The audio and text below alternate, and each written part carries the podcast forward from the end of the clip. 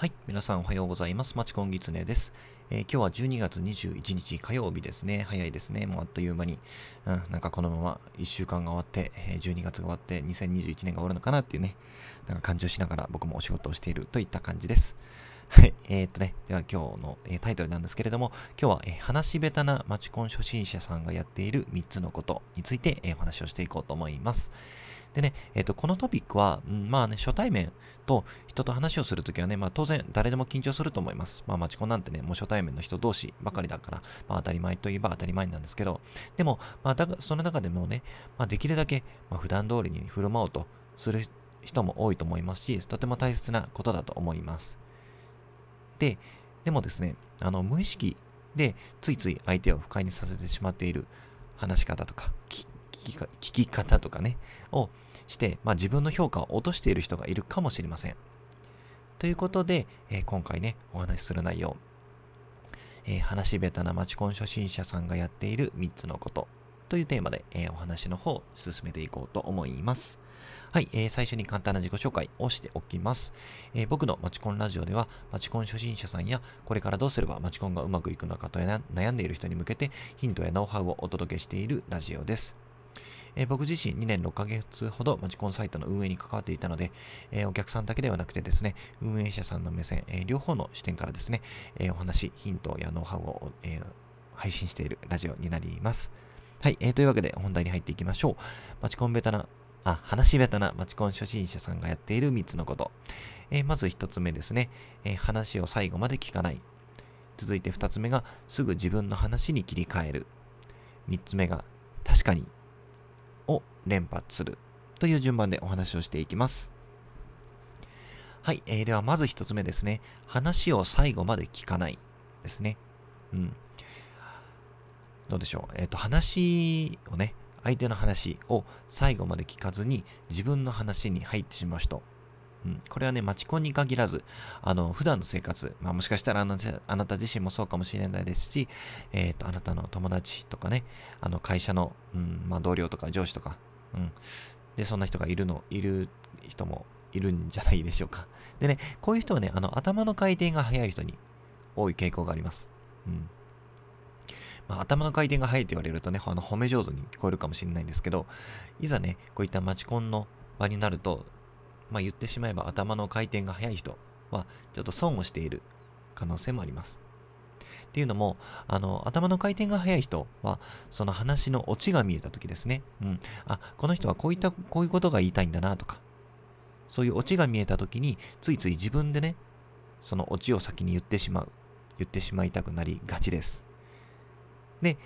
そうするとですね、あの、無意識的にうん、嫌われるというか、ちょっと、うん、この人となんか話してるとも楽しくないなっていうふうに思われてしまいます。なんでかっていうと、話した側は、あの、最後までね、話を聞いてくれたっていう、ある種の、まあ、安心感が欲しいわけなんですよ。まあ、その安心感のために話をしているわけではないですけど、まあ、結果としてね、うん、安心感が欲しいと。で、うん、で、つい、あの、いつもいつもね、その話を遮られる。最後まで聞かずに自分の話、相手の話に持っていかれたりすると、うん、まあ、自分の話をなんか最後まで、いつも持っていかれちゃうな、いいとこを持っていかれちゃうなっていうね、うん。まあ、信頼関係が築きにくくなるっていうんですかね、うん、後々の。逆に、最後まで話を聞いてくれる人は、あ、この人は自分の話を最後まで聞いてくれるんだっていうね、うん。まあ、本当無意識的な安心感を相手に与えられるので、うん。まあそこを意識しましょうと。最後まで話は聞きましょうと。うん、もしかすると、うん、あなた自身もこれをやっている可能性も全然あり得るので、うん、そういったね、苦痛っていうんですかね、を、うん、感じしている人もいるかもしれないんですけれども、まずは最後まで話を聞くという癖をつけましょう。はい、これが一つ目ですね。えー、続いて二つ目が、すぐ自分の話に切り替える。です。で、これはね、相手が話をしているとか、うん、これから話そうとしている時にですね、もう自分の話を始めてしたし、話し始めてしまう人がいます。で、本人は、これはね、悪気があると思っているわけではないんですよ。うん。なんで、なかなか気づきにくい部分でもあるんですけど、まあ、自分のことを話したくなる気持ち、すごくわかります。特にマチコンなんかは、あの、相手の話を聞くことももちろん大切ですけど、やっぱり自分のことも話して、自分のことを知ってもらわないと、いいも悪いも評価ができないので、うん、話したくなるっていう気持ちはすごくわかります。ただ、まずはね、相手に話をさせる。うん、相手の言いたいことを、え引き出してあげるっていう努力をしましょう。うん、これはね、あの、傾聴力っていうとも言われたりするんですけれども、うん、うん、自分のね、話をする意識っていうのをね、しっかり持ってみましょう。うん。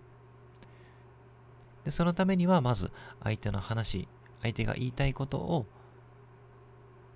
しっかりと聞いてあげる。すぐに自分の話に切り替えない。うん。っていうことですね。はい。で、最後が3つ目。確かにを連発する。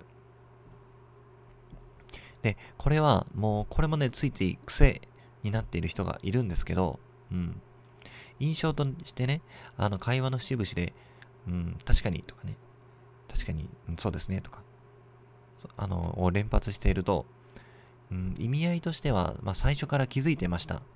とかね、うん、上から目線だなっていう印象を相手に与えてしまいます。感じさせてしまいます。で、まあ、他にはね、うん、なるほどとかね、もうついね、あの、僕も癖で、あ、なるほど、なるほどとかね、言っちゃうことあるんですけど、うん。まあ、たまにね、使うぐらいだったら、まあまあ、まだ、まあまだ、まだよしと、うん、してもいいかもしれないですけど、あの、連発は避けましょう。うん。相手が何か言うたびに、あ、なるほど、なるほど、とか、ああ、確かに確かに、とか。うん。あまりやっぱり連発してると、ああ、この人上から目線でちょっと偉そうな人なのかなっていうね、あのまあまあマイナスな印象、少なくともプラスな印象にはならないので、うん。まあ、ここをね、何度も使うことは避けましょうということで、はい、お話をしてきました。はい、えー、というわけで、えー、今日のね、まとめに入っていきたいと思います。話し下手なマチコン初心者さんがやっている3つのこと。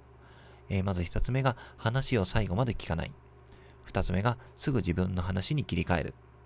3つ目が確かにを連発する。はい。という順番でお話をしてきました。まあこれはね、あのー、まあこれを聞いてくださっているあなたにも、え言えることでもあるんですけど、まあこれはね、あの自分も 自分が一番気をつけないといけないことなので、あの次回の念を込めてというね、意味でもお話をさせていただきました。はい。で、このね、ラジオを聞いていただいて、まあ、少しでも、あ、いいなと思っていただいた方とか、何かね、あのコメント、あの疑問に思ったこととかね、あこういったことはどうなのかなっていうね、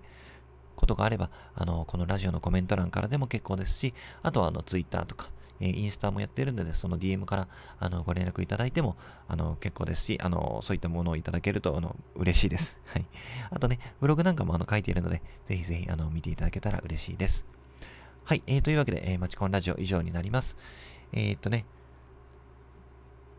まあ僕もね、まだまだあの、話し上手とか、聞き上手とか、まだまだあの初心者レベルではあるんですけれど、自分がこうやってね、配信をしている中で、どんどん上達していければいいかなというふうに思っているので、えー、またこれからも、えー、気長に聞いていただけると嬉しいです。はい、えー、というわけで今回のラジオ以上になります。えー、最後までお聴きいただきありがとうございました。